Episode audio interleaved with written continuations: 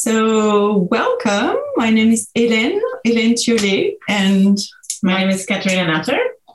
Great to have you all here.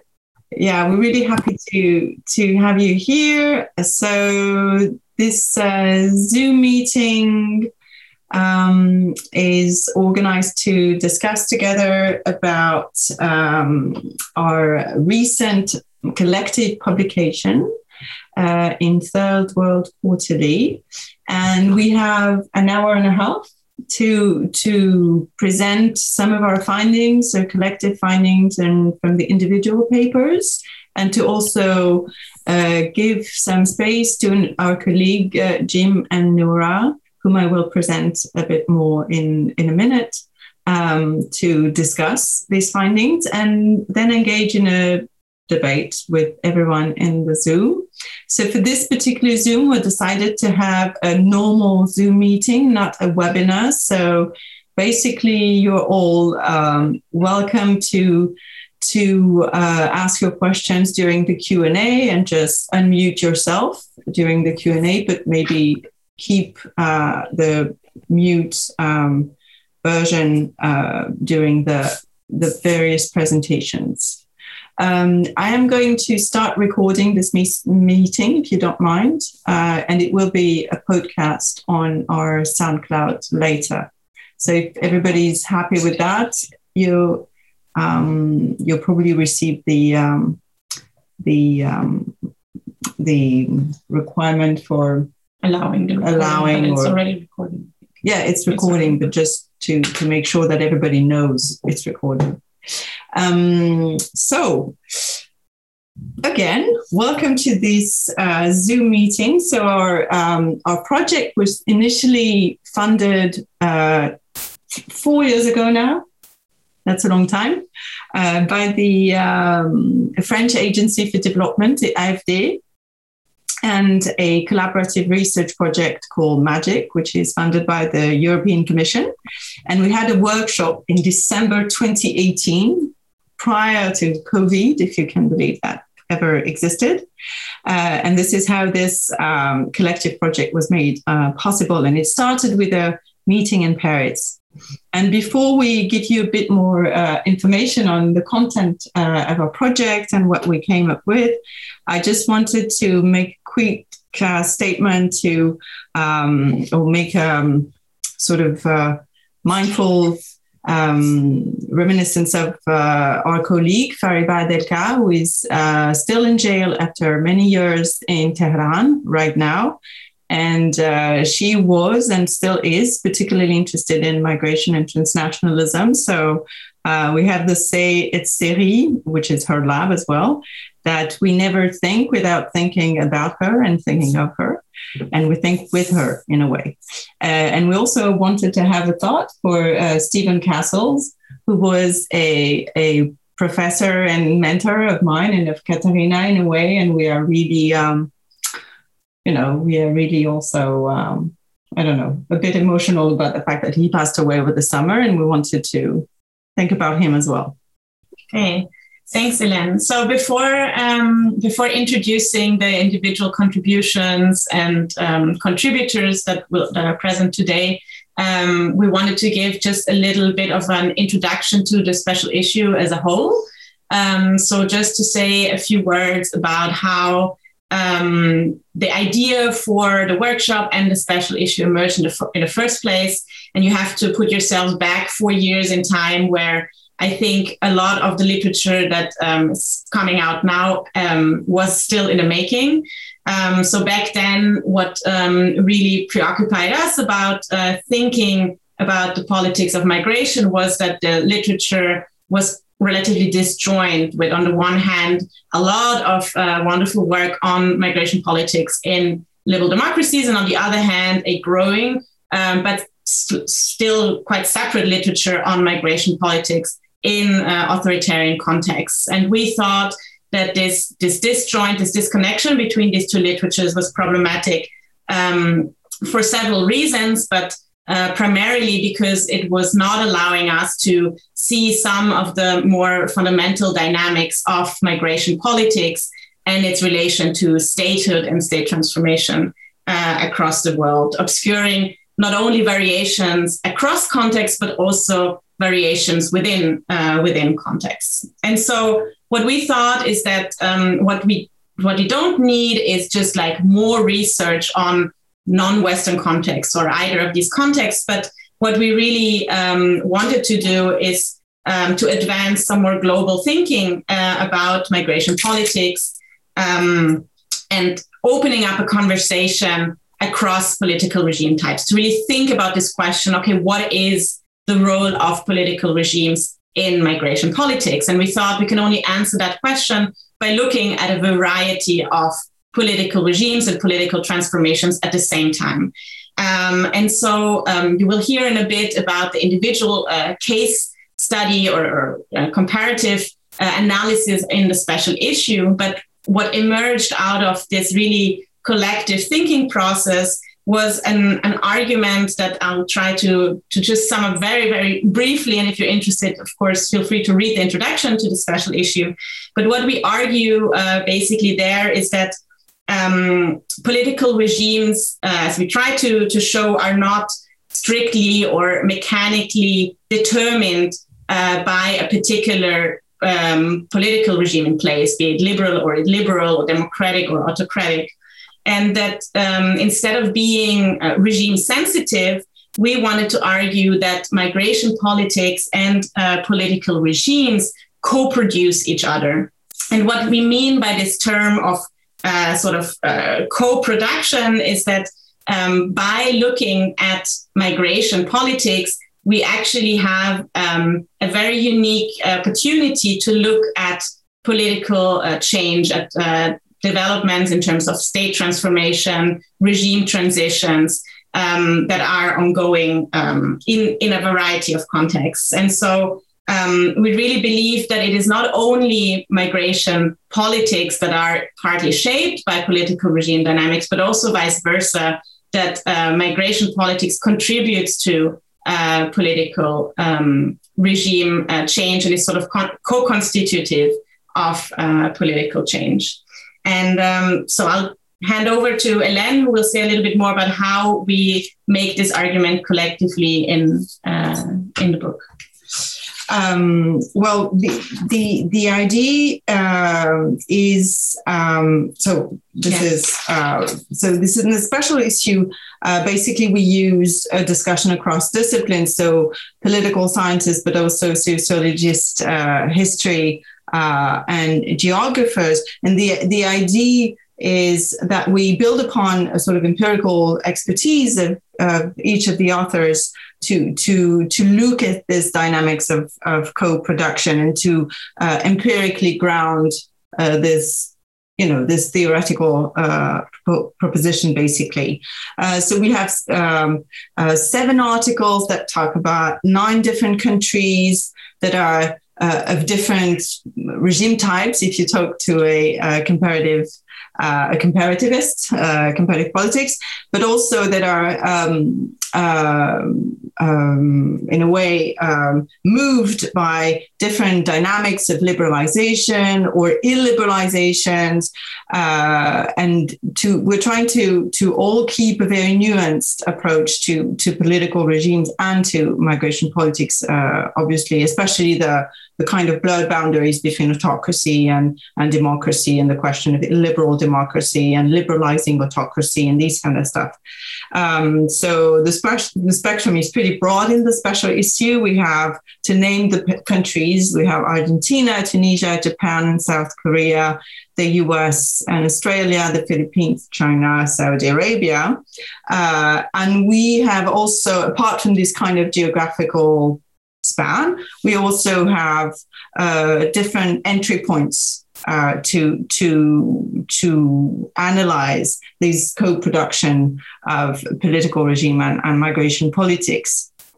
So contributions examine sometimes the um, the imbrication of migration politics and policies within broader dynamics of regime change or state transformation or nation state ideologies. Um, some contribution also focus on the role of civil societies or courts or legal actors or employers or uh, sort of inter- interinstitutional dynamics uh, or international norms dynamics uh, across these various contexts. Um, contributions also uh, uh, examine or, or look in particular at linkages, which is not often done between immigration and emigration politics. So the kind the different flows that are actually at stake uh, in migration politics, and um, and and try and and also get a from these empirical contexts to try and get a broader idea of how um, you know if it's possible how things are being shaped more globally. So are we actually um, living a phase of liberalization of migration politics taking into account the various contexts but also the transnational influences and norm circulation? Or is it more about the the illiberalization? So what kind of you know what kind of dynamics and trends we're observing at a sort of uh, macro level or regional level sometimes. Um, the, the, the idea is really to bring together countries that are not usually brought together. So that was a bit of our, uh, you know, apples and pears. And uh, in French, we say torchon et serviette uh, story. So we're trying to bring uh, strange bedfellows together in this discussion, not necessarily in a comparative design within an article, but in the broader conversation of the special issue. Um, and countries with not just different regimes, but also different migration histories, economic development levels, and political structures and polities. And so we have a pretty broad uh, variety of cases uh, to explore the commonalities and, di- uh, and divergences in migration policy dynamics without being fixed on predetermined categories of regimes. And today we'll talk uh, particularly about uh, Argentina, Tunisia, uh, the US and Australia, and Saudi Arabia.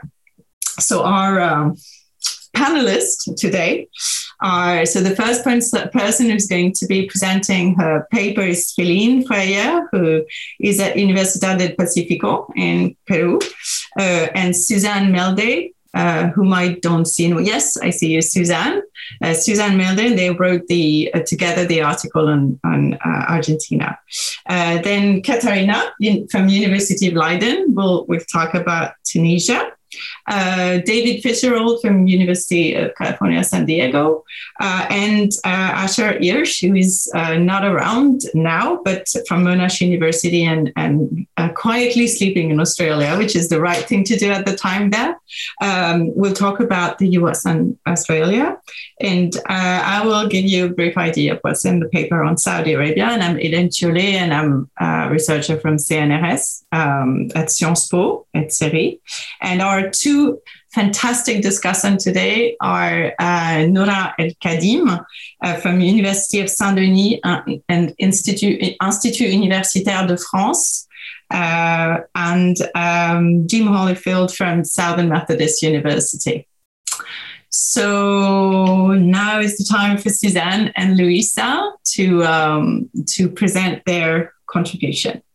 Thank you so very much. Um, so, the title of our paper is When the Stars Aligned Ideational Strategic Alliances and the Critical Juncture of Argentina's 2004 Migration Law.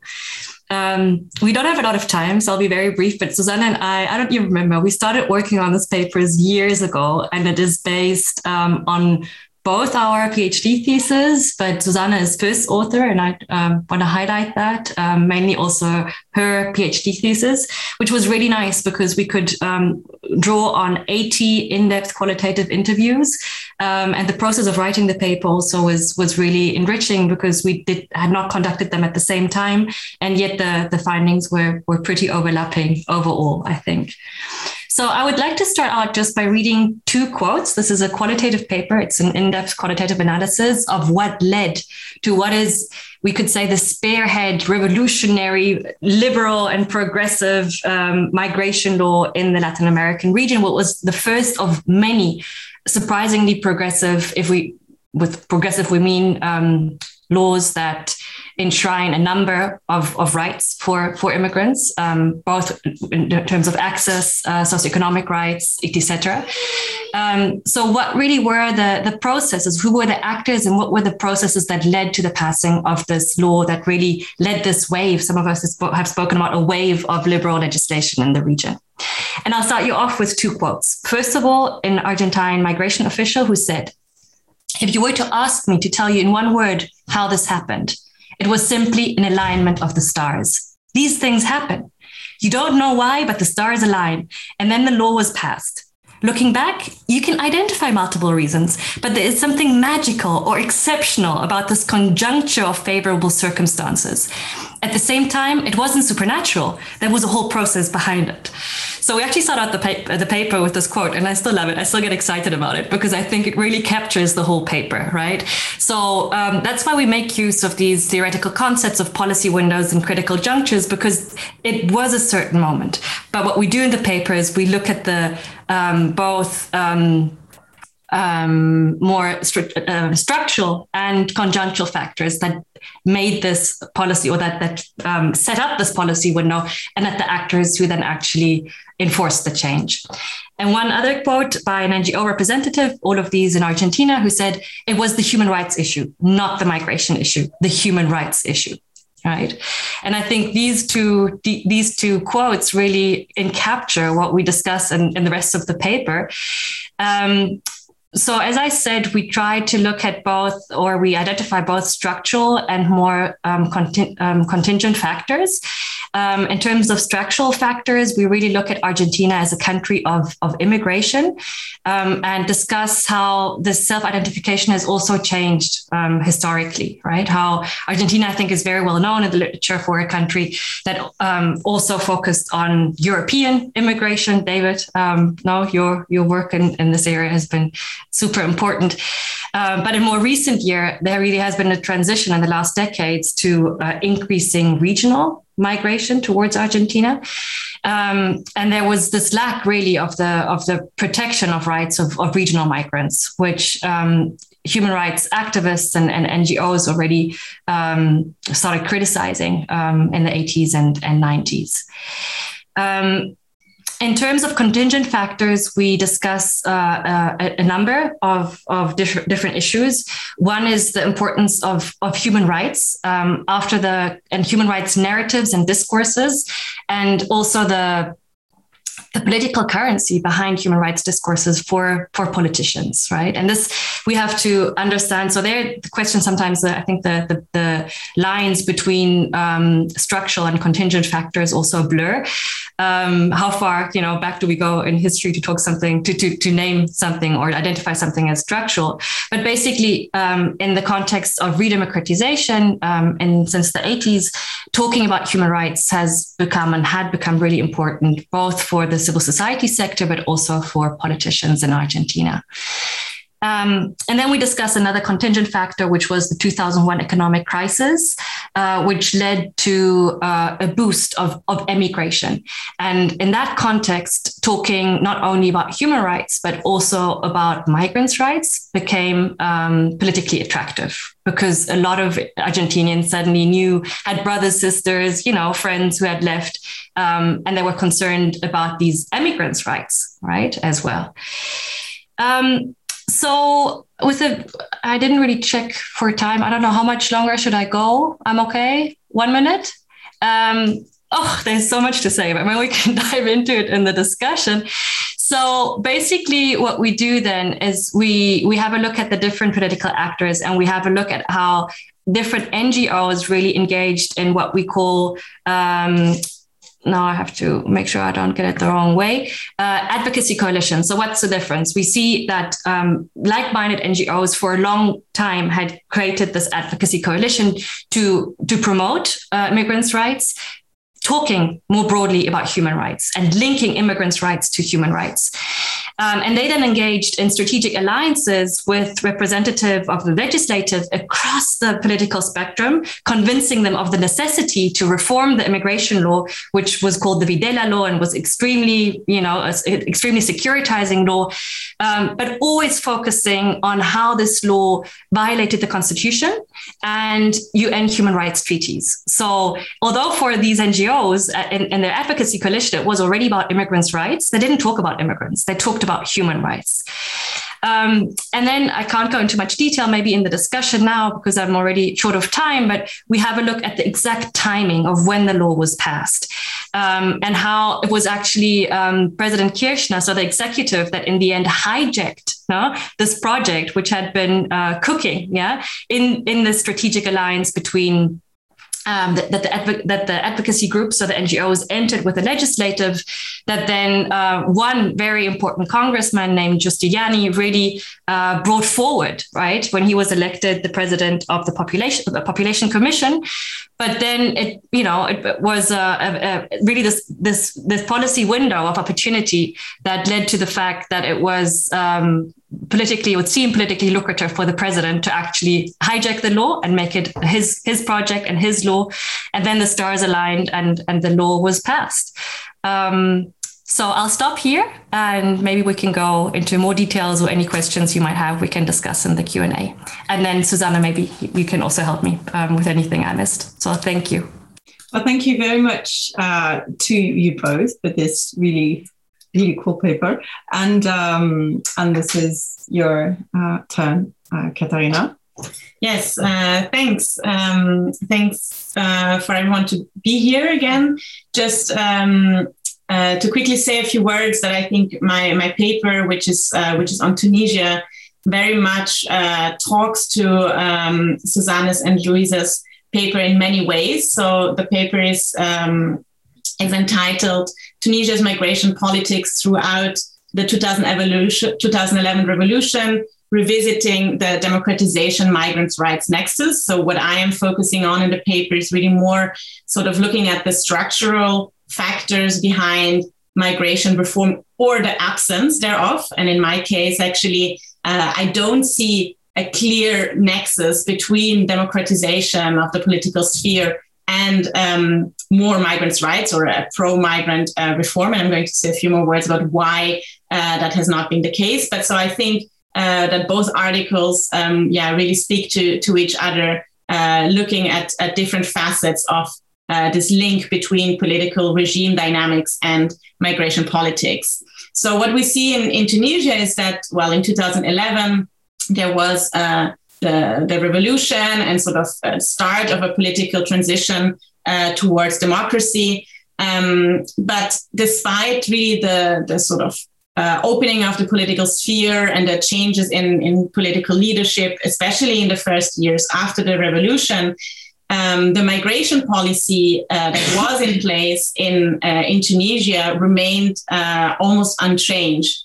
Um, so it was sort of inherited from uh, the authoritarian regime of uh, regime of Ben Ali, and there were some some attempts to um, to reform these laws, but ultimately these all these all failed. So de facto, um, Tunisia has still the same migration policies in place as before 2011. And so in the paper, uh, also this is a qualitative paper based on policy analysis, archive research, and in-depth interviews what I try to do is uh, to look a bit into the dynamics and uh, factors that can explain the stickiness of the very restrictive securitarian uh, approach towards migration. And when I say migration in the context of this paper, I talk both about immigration policies and immigration policies. So I'm looking at both sides um, of the coin. And so um, what uh, what I do, I try to dissect a little bit how democratization affected um, different factors that were relevant in migration policy making. So, on the one hand, uh, the political legitimization of policy changes, but also um, interinstitutional dynamics on migration, as well as sort of transnational dynamics between uh, state, non-state, and, and sort of external uh, diplomatic actors. Um, so I don't have time to go in, in depth really here, but just to give you a sense of um, the explanations that came out as, as the most important ones to explain the stickiness of uh, uh, Tunisia's securitarian migration politics. Um, so first, what I found is that um, political legitimation really uh, shifted in the years after 2011. Suddenly, there was a lot of discussion about uh, policies having to respond to um, citizens' uh, demands or citizens' opinions, but actually on the issue of uh, migration, um, the public opinion was quite split. So there was, uh, well, there was a lot of talk about migrant migrants' rights when it came to to immigrants, and there was a link between sort of political freedoms in the context of the revolution and the freedom to migrate. In the end, this uh, link didn't really uh, make it um, to the immigration issue. So on, on the issue of immigration, the political um, sort of the public was really split between, on the one hand, a human rights discourse, and the, on the other hand, a more security-driven identitarian discourse um, that we also know from elsewhere.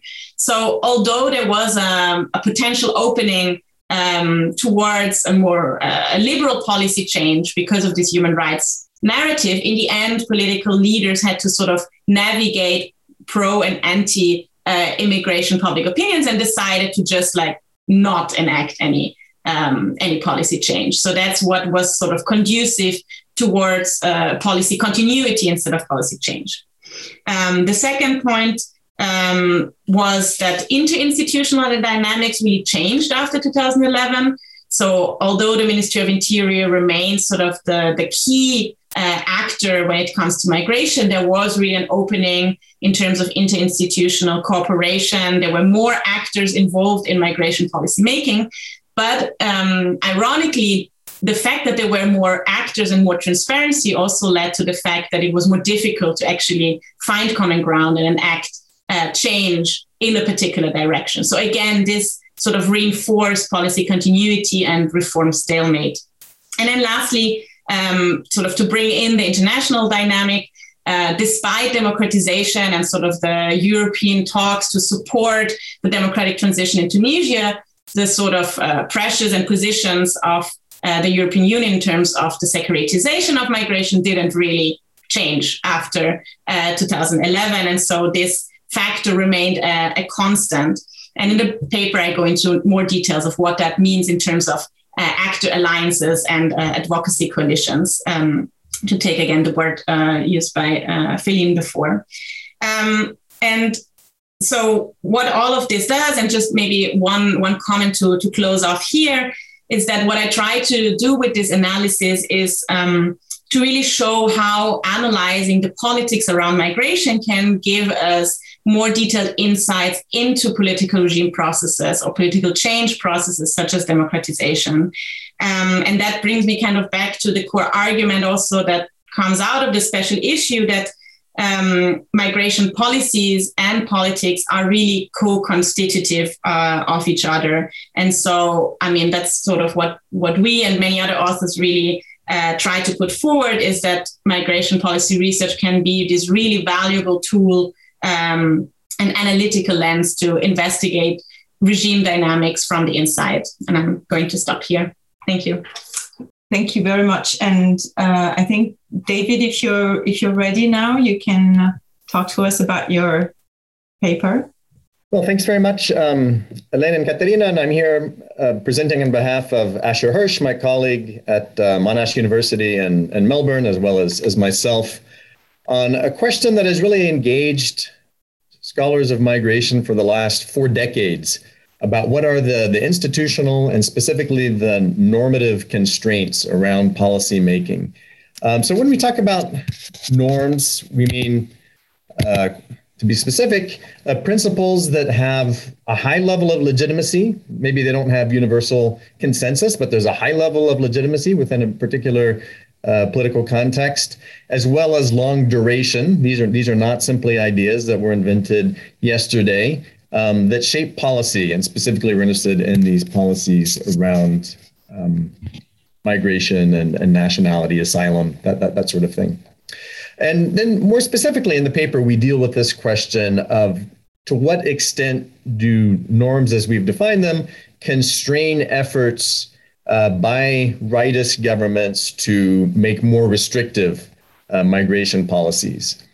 Um, and going down even farther, we're interested in discursive norms about the idea that we are a nation of immigrants and therefore there are certain things that we we do or don't do because that's our our idiom of nationhood to use the phrase of uh, Rogers Brubaker and then also a set of legal norms about uh, what is considered to be the appropriate level of judicial intervention in the policymaking process other ideas about uh, what law should be um, so how does that constrain efforts in countries that are considered to be paradigmatic liberal democracies with high levels of immigration historically uh, to roll those uh, those more favorable policies back.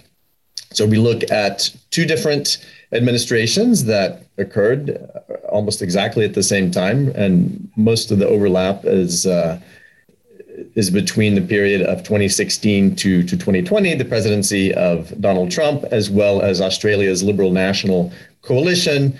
Um, at the time that we finished writing the paper, that coalition was still in power. It's since been replaced um, by the Labor government of Albanese, as has obviously the Trump administration by, by Biden. But that's the period that we're looking at.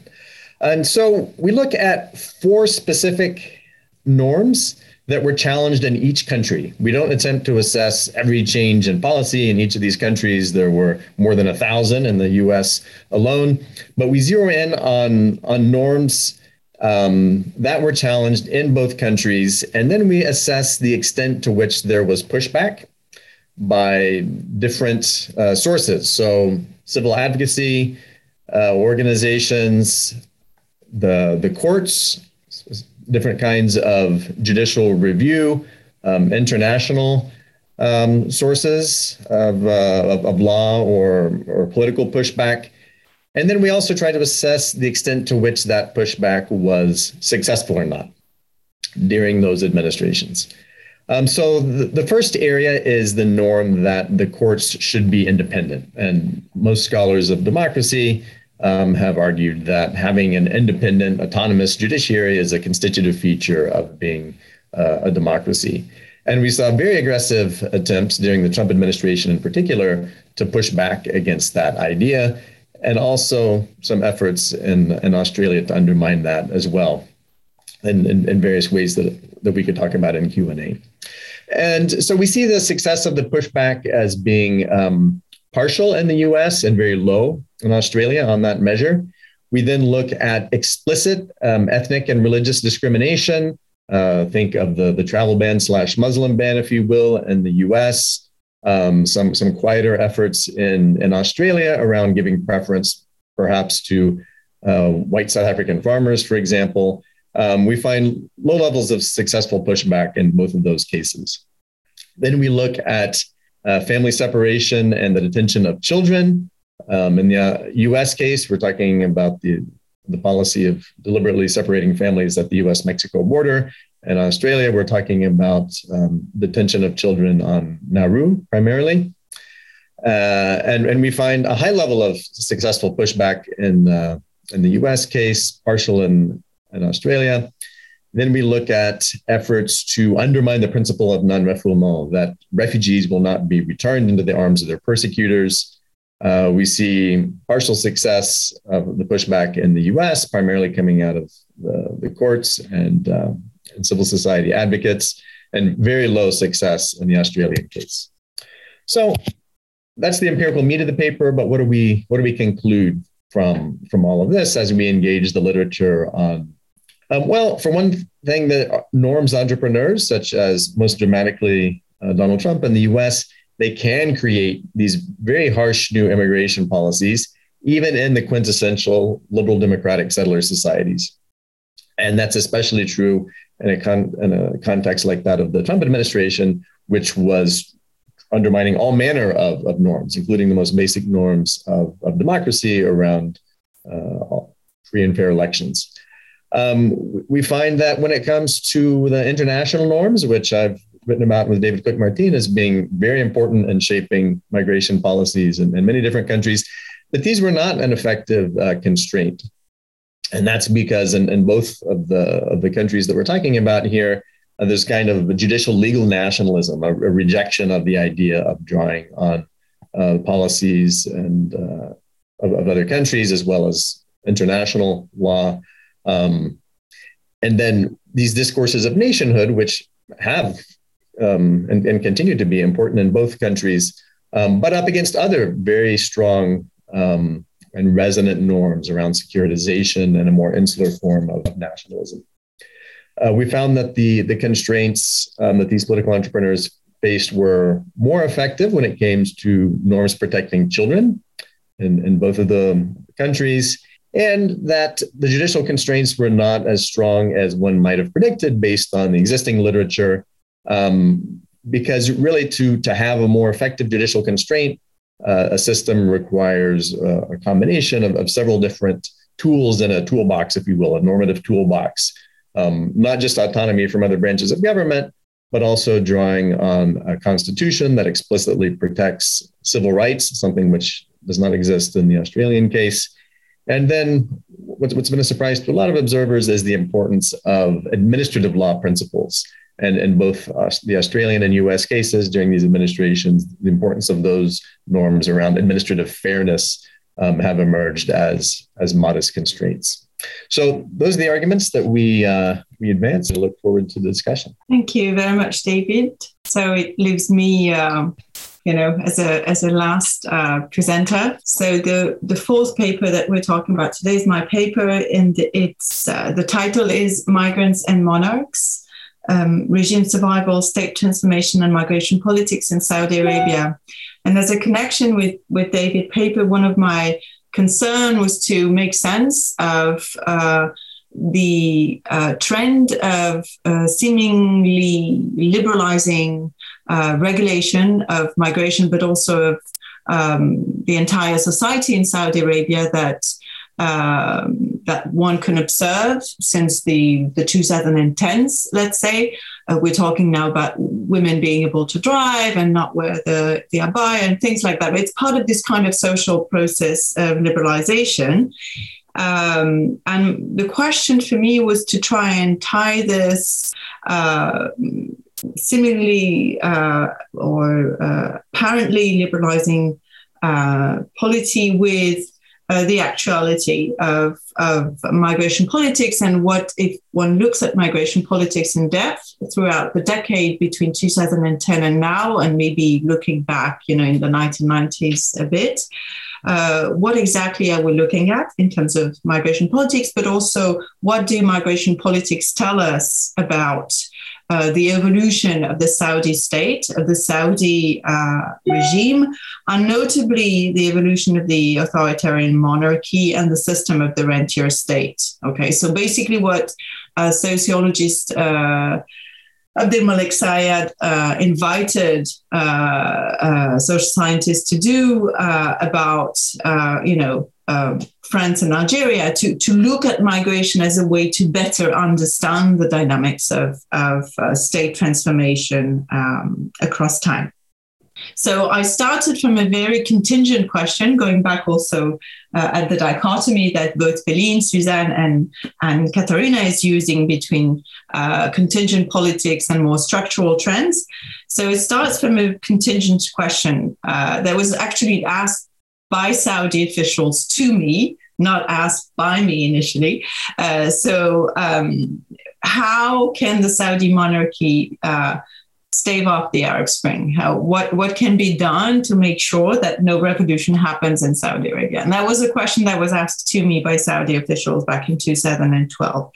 And in that sense, they tied the question of migration politics to the question of um, popular uprising and, and revolution because part of the story behind the Arab uprising uh, that you know shattered the region in 2011 was the idea youth and employment, the unemployment of nationals, notably educated youth, and a certain number of economic grievances that were voiced by people at the time. and even though Saudi Arabia is a relatively uh, rich country, the same grievances were there, and you know, low level of youth employment uh, and educated youth was, all, was often tied to the question of immigration and the the massive dimension of immigration in Saudi Arabia, as immigrants constitute one third of the country and and a large part uh, of uh, the labor force, and notably in the private sector, uh, three uh, like three quarter between two third and three quarter of the labor force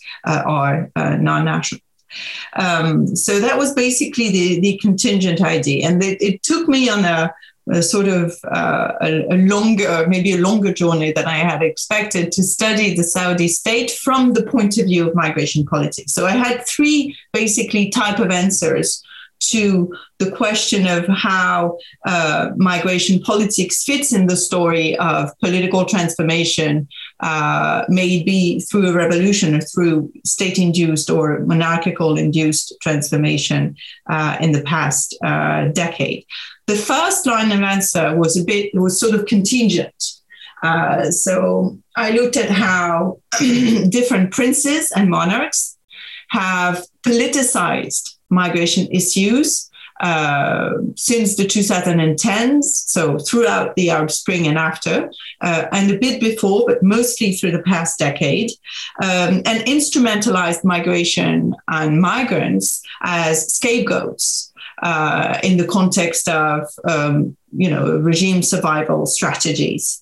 Uh, so discursive scapegoats, but also scapegoats in the way they tried uh, monarchs tried to reshape labor markets and to integrate better uh, nationals and especially uh, young male and female nationals in the labor market. And that was a way to avoid unemployment and to avoid socioeconomic grievances that had triggered uh, revolutions elsewhere.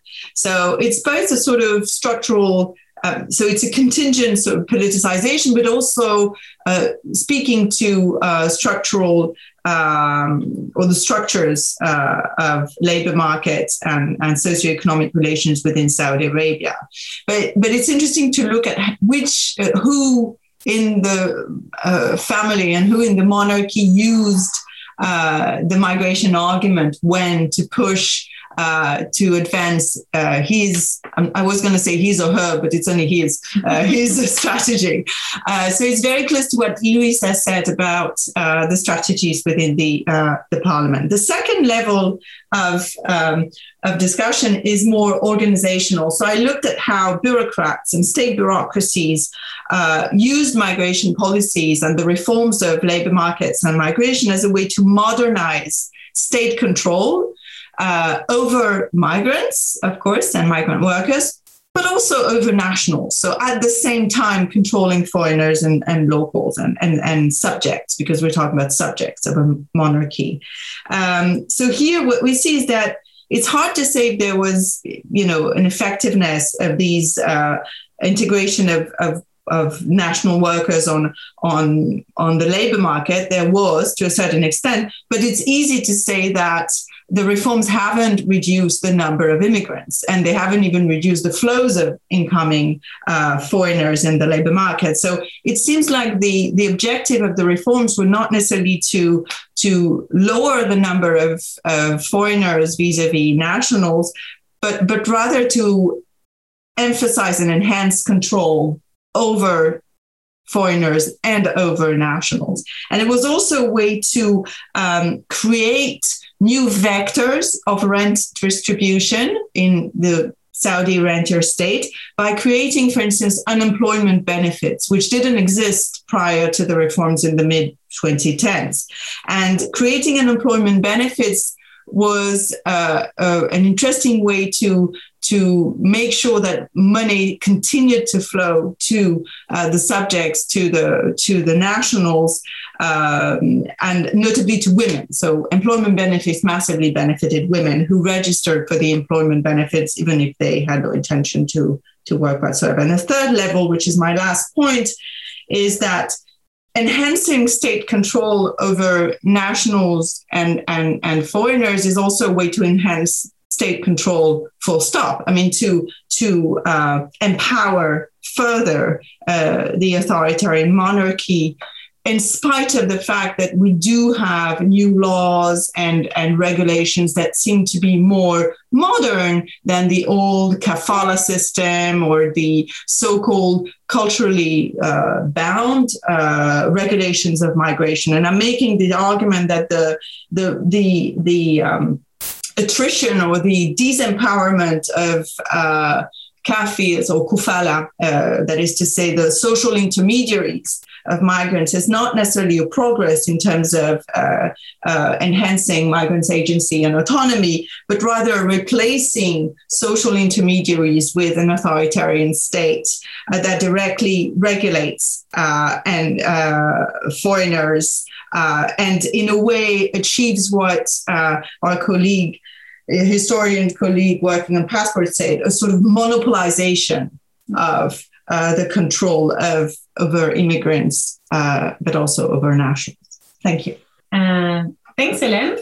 um, I think let's give the floor to the discussants. Yeah. Um, Nora, do you want to go first? Yeah, sure. Great. Um, Looking forward. Well, thank you uh, for the invitation, this uh, special issue, and thank you for the presentations uh, the special issue because of the general framework that is uh, proposed, the general framework of reflection um, on the articulation of political regimes and migration policies and politics, which start the starting point, I think, is that it identifies the untold assumptions of much of research on migration regimes, which are elaborated more starting from Western uh, contexts.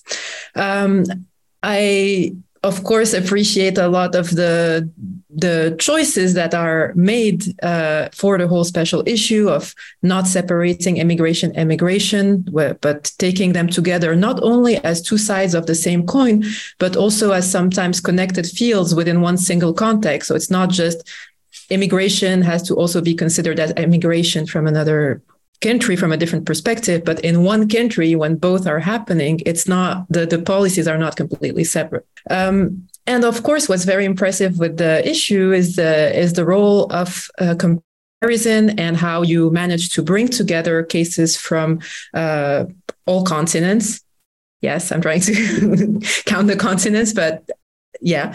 Um, and this is something i think we often uh, try to do when we talk about migration uh, policies but it's not so easy in fact to uh, organize. So it's it's very impressive the way it's done in the special issue and how these fascinating cases are all brought all brought together here uh, a variety of context but also in-depth grounded analysis and not a superficial engagement with these uh, different contexts.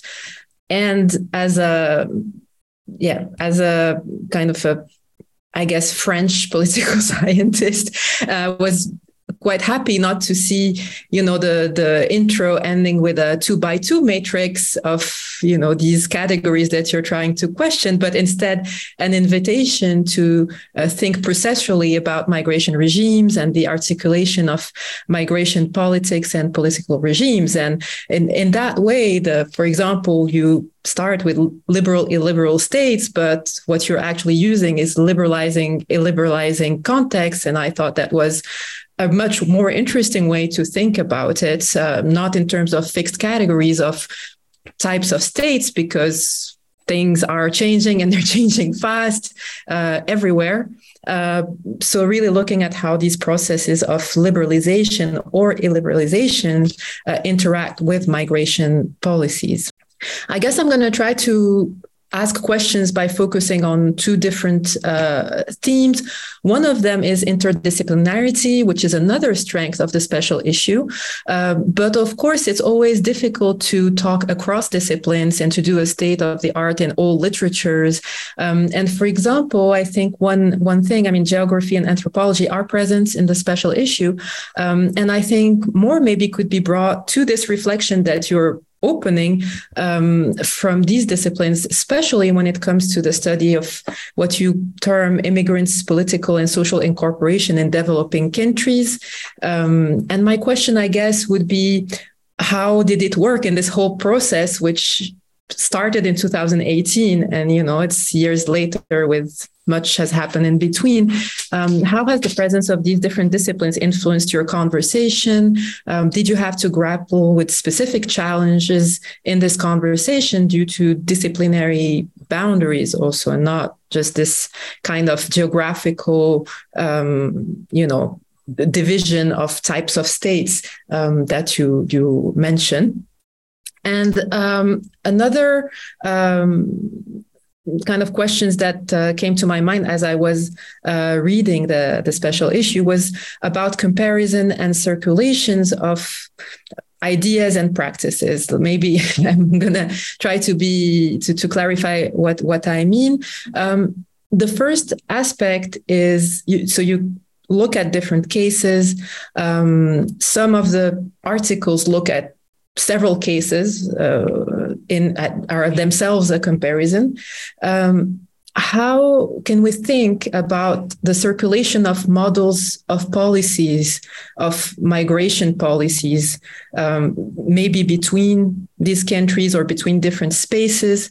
In the case of Europe and often Africa or uh, its Eastern the the east what's called the eastern neighborhood uh, externalization has been uh, one concept that has been uh, proposed that is not quite satisfying i think to to many uh, researchers but can we think of other types of circulations? In other terms these even this articulation of political regimes and migration policies and politics how is it influenced by the circulation of the of models of how to deal with migration, be it emigration, immigration.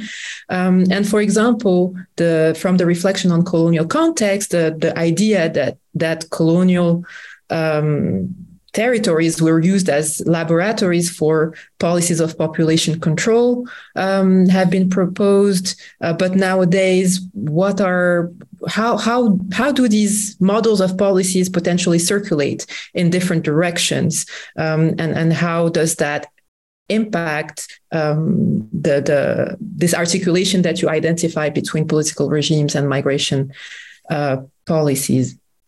And uh, parallel to that is our own the circulation of concepts, both in the policy making but also in the analysis. Um, for example, even the categories. I mean, the, that you are questioning here of liberal, illiberal, but also the, the categories of public policy analysis are forged in mostly in Western contexts. Um, are there concepts that you have found in other contexts that might be useful to understanding what is going on elsewhere? I guess would be uh, my question. And thank you again. And thank you for inviting me in this conversation. I thank you very much, Nora. Um, Jim, do you want to jump in right now, and then we'll take some time, all of us, uh, to to to try and and engage with the discussion. Okay, I can I put up uh, just a few things here on the, the screen. So I thought I would. Uh, my my comments actually follow pretty closely on on those of Nora. Um, hang on one second. I can't see your faces anymore. Um, I think I've got one sort of broad comment for the all the authors in this in this issue, and it it it it goes back to the old uh, division between international relations and comparative politics. So uh, I I think what you guys are doing is incredibly uh, helpful uh, in trying to open up the black box of the state. I mean that's clearly one of your objectives here. Really focus on process, on state society relations, uh, and you can see the uh, the hand of Katharina in this. Uh, trying to look at, at regime types, you know, do they really matter? For um, uh, for migration policy outcomes, if you will. Um, and I, you know, I have a number of specific questions for each of you who were here and presented. Uh, and I will come back to those in just a minute. But but I do want to raise this um, question of to go back to this book, which just came out in the spring, Understanding Global Migration. That there's a series of questions I want to raise uh, with the authors to see if I can get to, to engage just a little bit of what we, what we were doing in this book. And um, uh, one of them goes back to the whole issue of whether we can talk about a migration state framework that travels across the globe. Um, and uh, the simple question I have for all the authors is what are the trade offs? Can we talk about trade offs? Are they the trade offs in policy making similar or different uh, across these uh, cases that you're looking at? So, um, and of course, in the book and in my work, as most of you know, uh, I have argued that there is something we can call a migration state.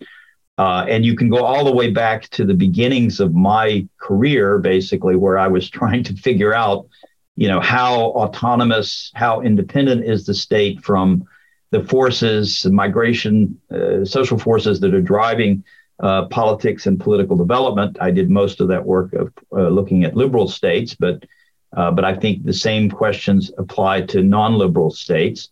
Um, and uh, I think most of you have seen this picture. Unfortunately, it doesn't work very well on um, on Zoom. but um, uh, in addition to the trade-offs that we're looking at in each of these uh, cases, uh, and this is especially for Katharina and um, uh, and uh, Feline and and others. Uh, you uh, when you look at migration policy making, we we really have to, especially in uh, in much of the global South, we have to take into into consideration the international context, and we always have to be very co- conscious of the fact that um, migration states are um, they're always playing what I call two, what, what Bob Putnam called two and three level games. And I, I remember writing this uh, uh, uh same critique uh, about the uh, Fitzgerald and Cook Martin book uh, when we did that special issue. You, you may remember this, David, in what was it, Ethnic and Racial Studies, I think. that that you know we, we need to we need to look at what's going on over time and how the international context is changing and how the, the, the two three level games are changing. So that's another point. Um, and of course, I think all of you have seen uh, this typology uh, that I sort of, in some way, well, I, I, won't say I made it up, but we, we had to organize the cases in the Understanding Global Migration book. So I began to think about this idea that we can divide the world up into uh, liberal settler societies, and for uh, Freier and Melde in particular, um, you know, we, we, we, we, do we put the Latin American uh, cases into these settler society contexts? Uh, and we can see that uh, I mean, uh, this also comes out very, very clearly in the um, in the Understanding Global Migration book, the chapters by Hazan and by Gomes uh, uh, uh, echo what Freier and Melde are talking about when they look at the the intense uh, the arrival really of human rights as a, as a very intense uh, dynamic in Latin America. And one, one, one question which you could ask here, and this goes back to David as well, uh, especially his work on, on the Americas, are we seeing a kind of convergence here in Latin America? I mean, obviously, uh, there's there's been a return of the right, the hard right in Brazil and elsewhere, uh, but but still in, in Latin America we've seen quite a, a very powerful uh, human rights dynamic, and Freier and Melde um, confirm this in in their work. So. Uh, but looking, going back to this typology, you know, uh, I'm sort of looking at Europe and Turkey as post-imperial migration states, uh, I think Nora echoed this very well in her comment. I mean, we, we can't really look at any of these cases without taking the colonial, post colonial context into account. Um, uh, and I would like to hear uh, Katharina in particular talk more about the uh, about the, the neighborhood in which Tunisia finds itself uh, about the, the, the sort of post-colonial uh, context and and how much this is driving what's happening in Tunisia and North Africa, um, and uh, uh specifically, you know, what is the the French uh, colonial imperial overlay uh, in in a country like Tunisia? I think that's a a very big question. Um, um, and of course, Erin is and her colleagues are not with us today, but she and Fiona uh, uh, Gerasimos and others, I think Gerasimos is actually on this call, uh, want to bring the developmental dynamic into the discussion, uh, even to the point uh, where in, in the Asian context and uh, you know, Hélène, you know, I would love to hear you say more about how this developmental dynamic works in, in, in the Gulf states and in the Middle East more generally.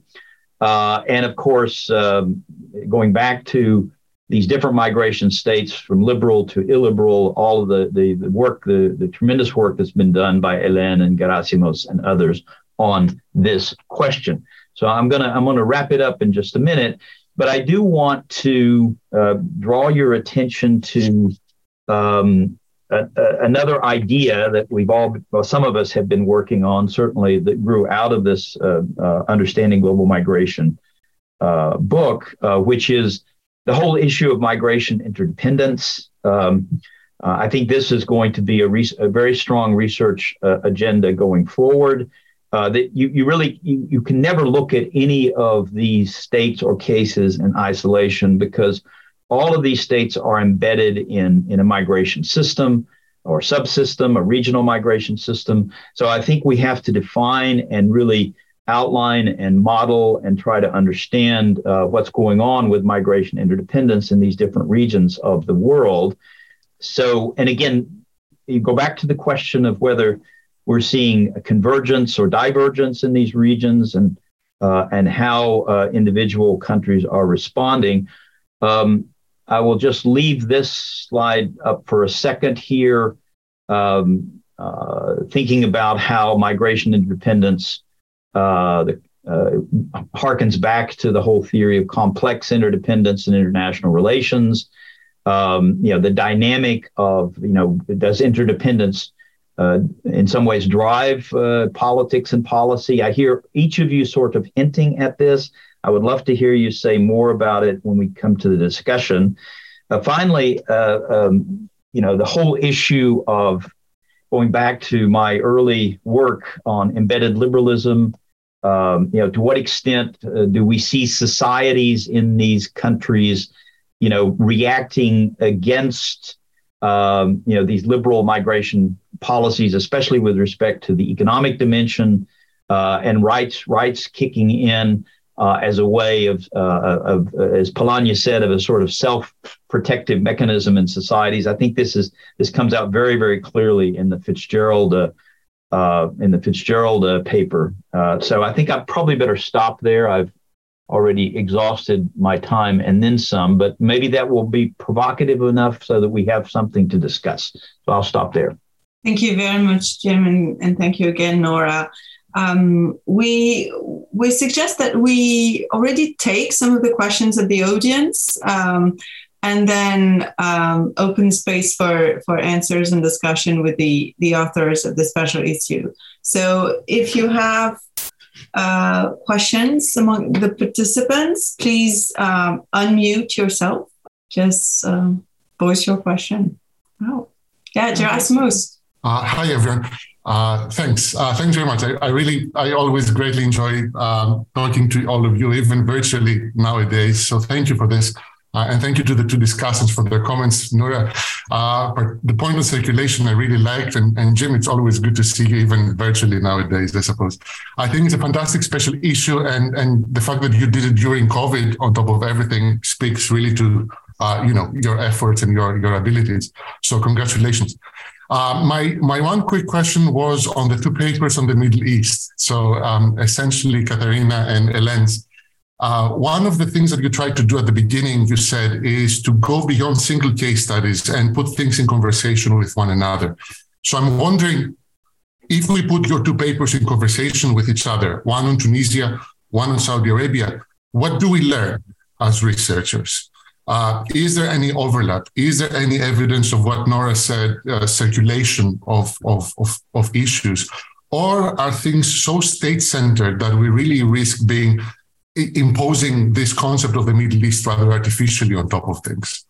Um, with with Feline, we, we wrote on diffusion of, migra- of, of forced migration practices in the global south.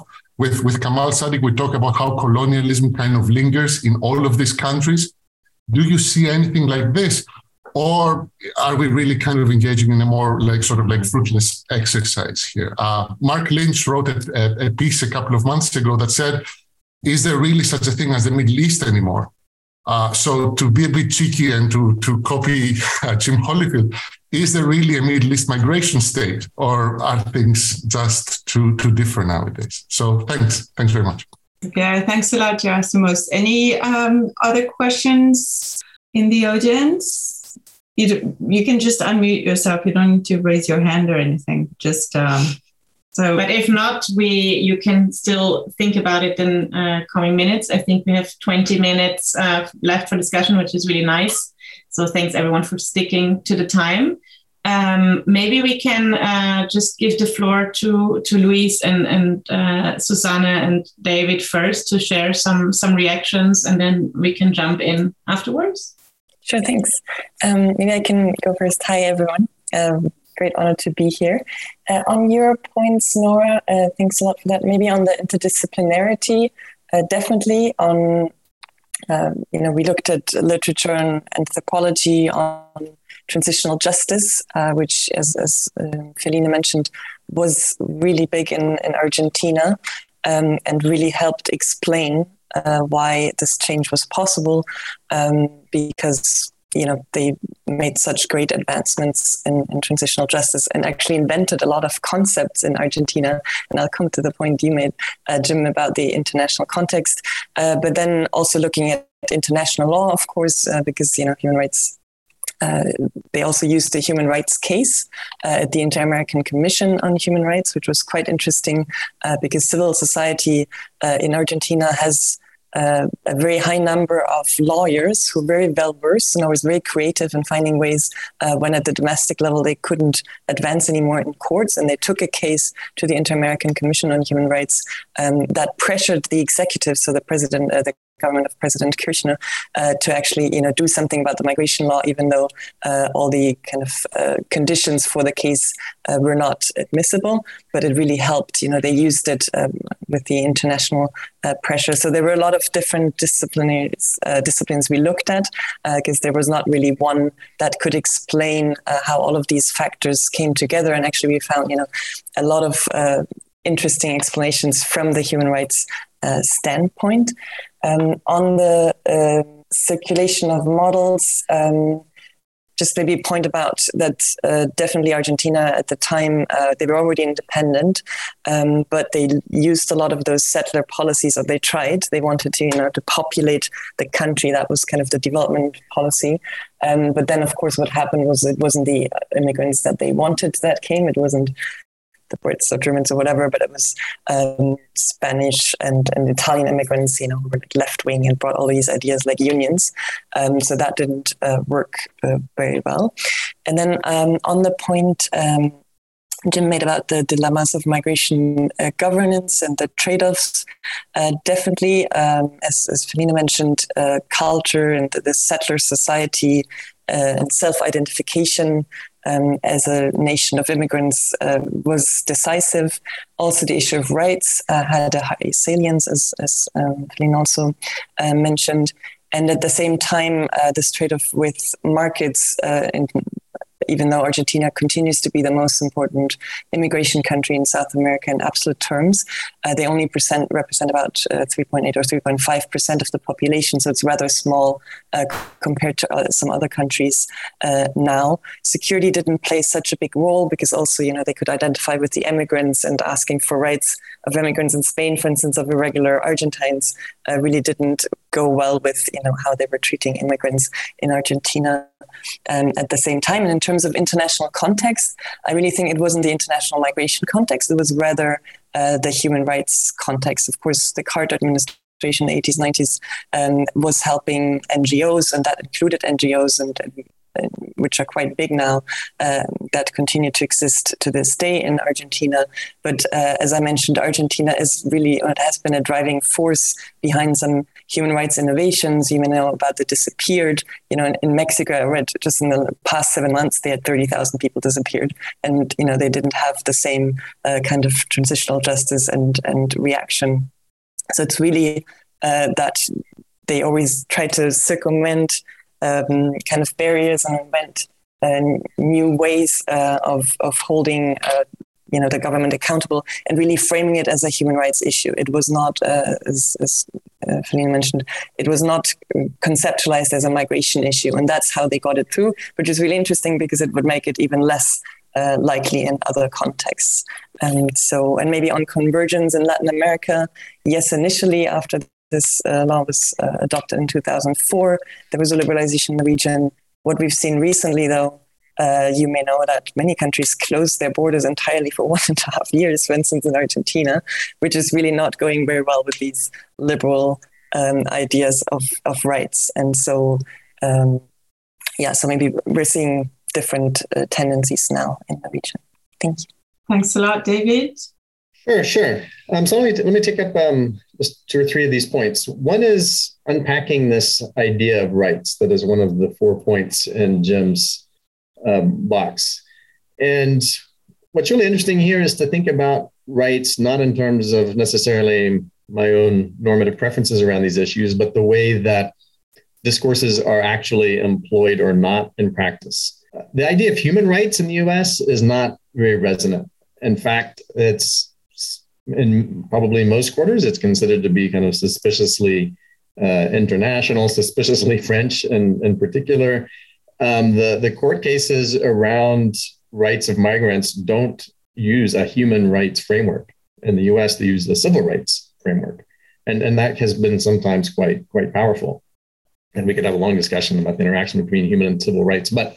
Um, but but that term that we so often throw around in these kinds of comparativist um, gatherings, we, we have to be very cautious about when thinking about the work that they're doing or not doing in the real world. And then, of course, as we've said in Australia, yes, the idea of civil rights is something that people talk about, but because there is no um, bill of, of rights that uh, the courts can um, can draw on, um, then those become, you know, much less important in Australia vis-a-vis the U.S.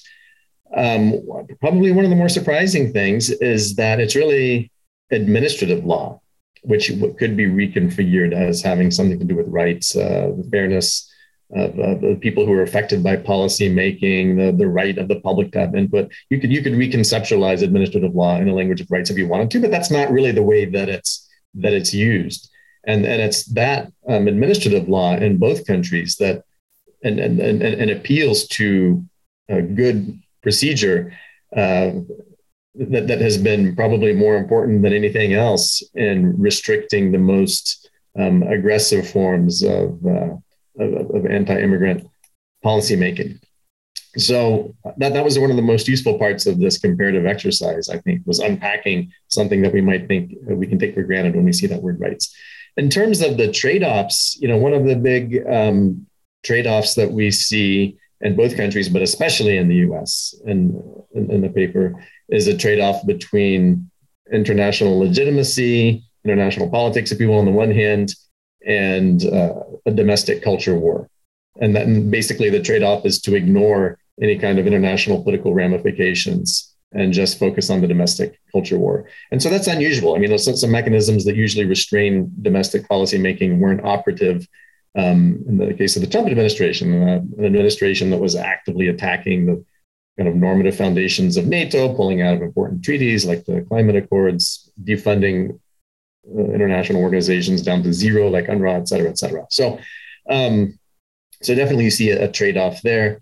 Um, and in terms of thinking about the interaction between the domestic and the international levels, that's where you know this is not just an Australia and U.S. story. You do see this perhaps a cascade of restrictive norms. Certainly during the pandemic, we did.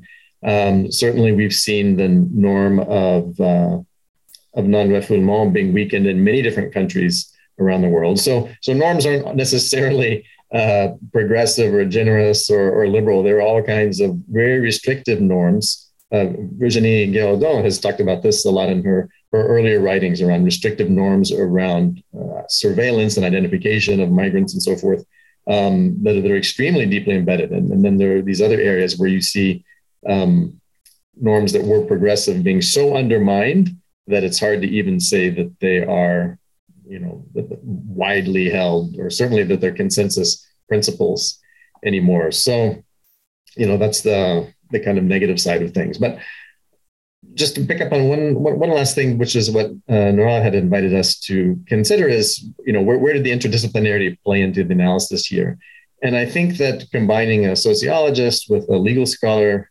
um, was was really important for us understanding how these different aspects of rights and the courts were working in practice. And, and that is certainly something that, uh, that Asher pushed, pushed me to do.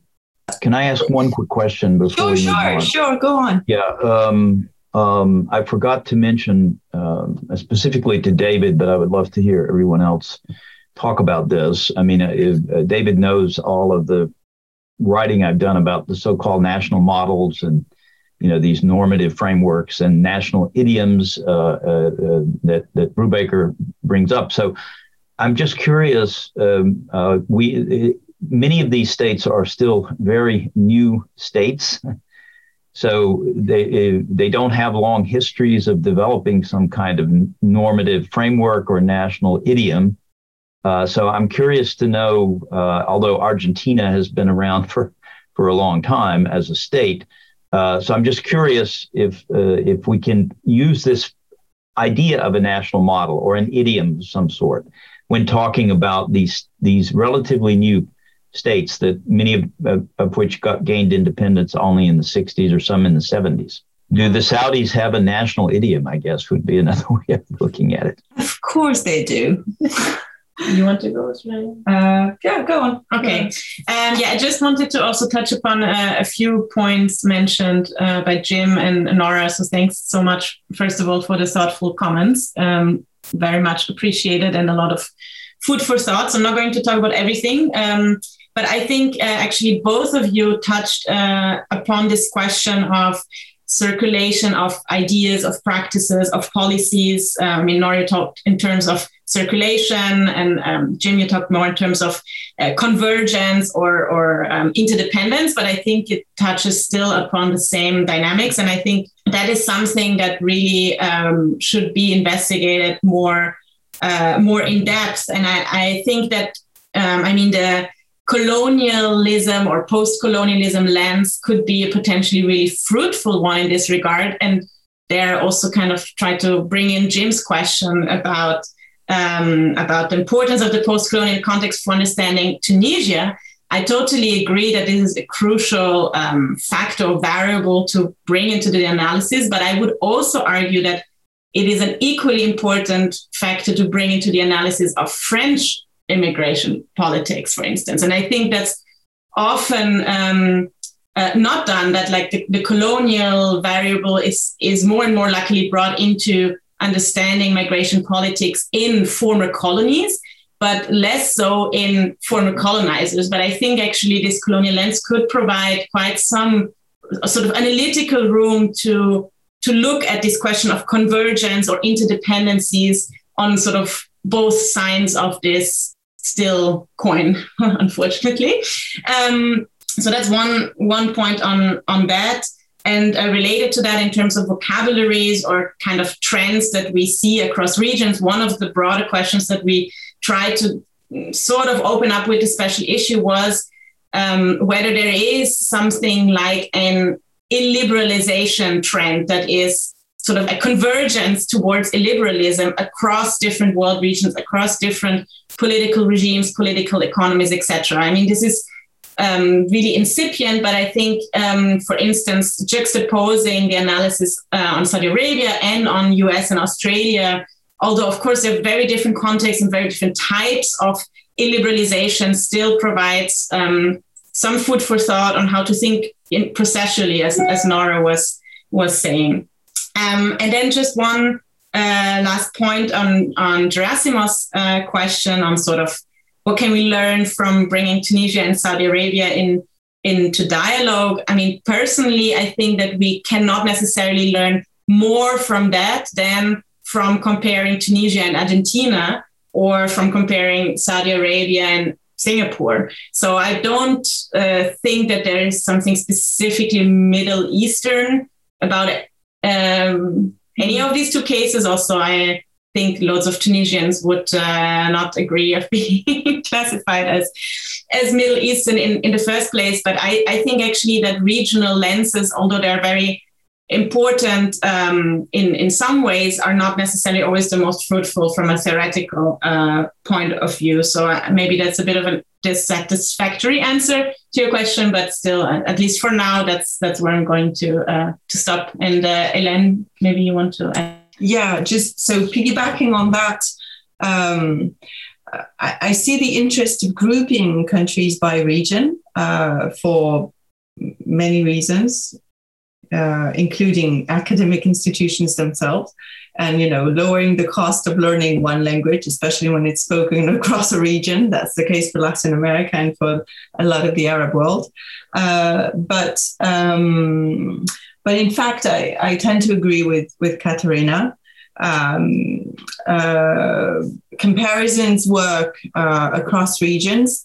And if we want to compare within regions, we need to have a good reason to do so. For instance, the working of international uh, organizations or regional organizations that enhance the circulation of norms or provide regulations at the regional level. So to a certain extent, as you as you showed in your own work, Gerasimos, it worked for the Arab world. I also worked on that. So the way regions can be organized and regulated and thus, you know, bring convergence in policies and national models and blah, blah, blah. And the uh, Arab world was the case, but it's much less the case today. So we're not in the 70s anymore. And, and so I think uh, the political project of unifying the region and, and regionalism as a political project has much less traction uh, today. Plus, the idea that it's becoming more relevant to compare across regions and to try and look for processes uh, that can be, you know, uh, compared. Um, well, that's that's the idea, but but I think it's not the the end of the answer to this to this question, and it's definitely a very thought provoking one, as usual. Um, uh, and rapidly, because we're we're running out of time, um, I do think this issue of circulation of ideas and norms and practices is is seriously understudied. Uh, so you mentioned Nora that it's been extensively studied in the European context as externalization, with or without the post-colonial critique. So how the EU is imposing rules, norms, uh, practices and policies to its neighborhood in the east first and then in the south and wherever uh, to uh, re- rem- remotely regulate migration. You've also worked on that, David. It's also happening in, in, in uh, the American continent. Um, but it's really not everything there is.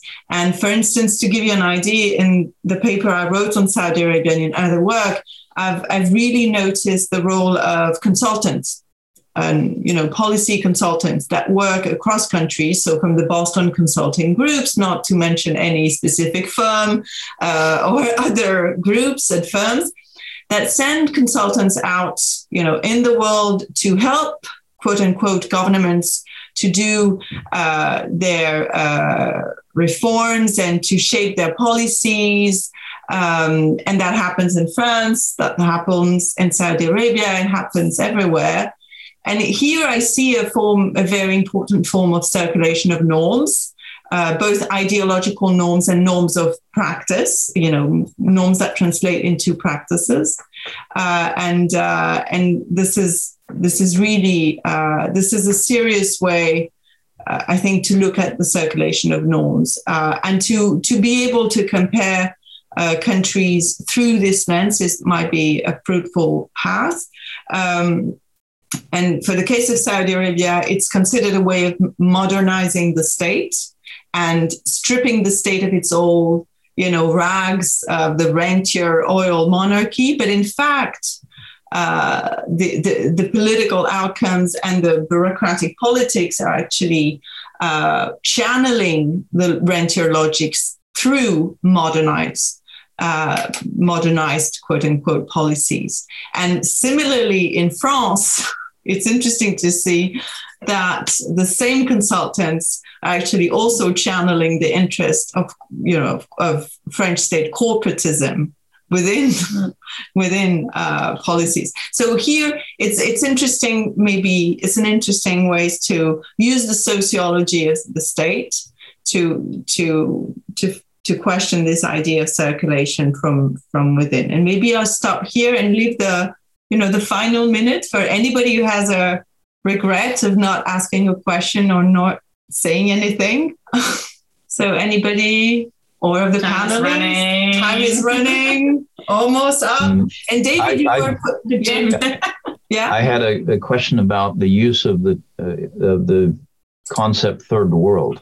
You know, I many, many decades ago, I worked at the uh, Institut National d'Études Démographiques, uh, and the, the great economist, demographer Alfred Sauvy, uh, took credit for inventing this expression. He said uh, it was, uh, he came from the tiers état, so the idea from the third estate to the third world. But uh, I don't. Uh, I've never been able to verify whether that was accurate, but he claimed uh, had to have invented the expression, and I'm wondering if people in the audience or others object to the use of this term. I think. It, I mean, we didn't actually use it in uh, actively in the special issue for the many reasons. I think that this term is being objected to as well.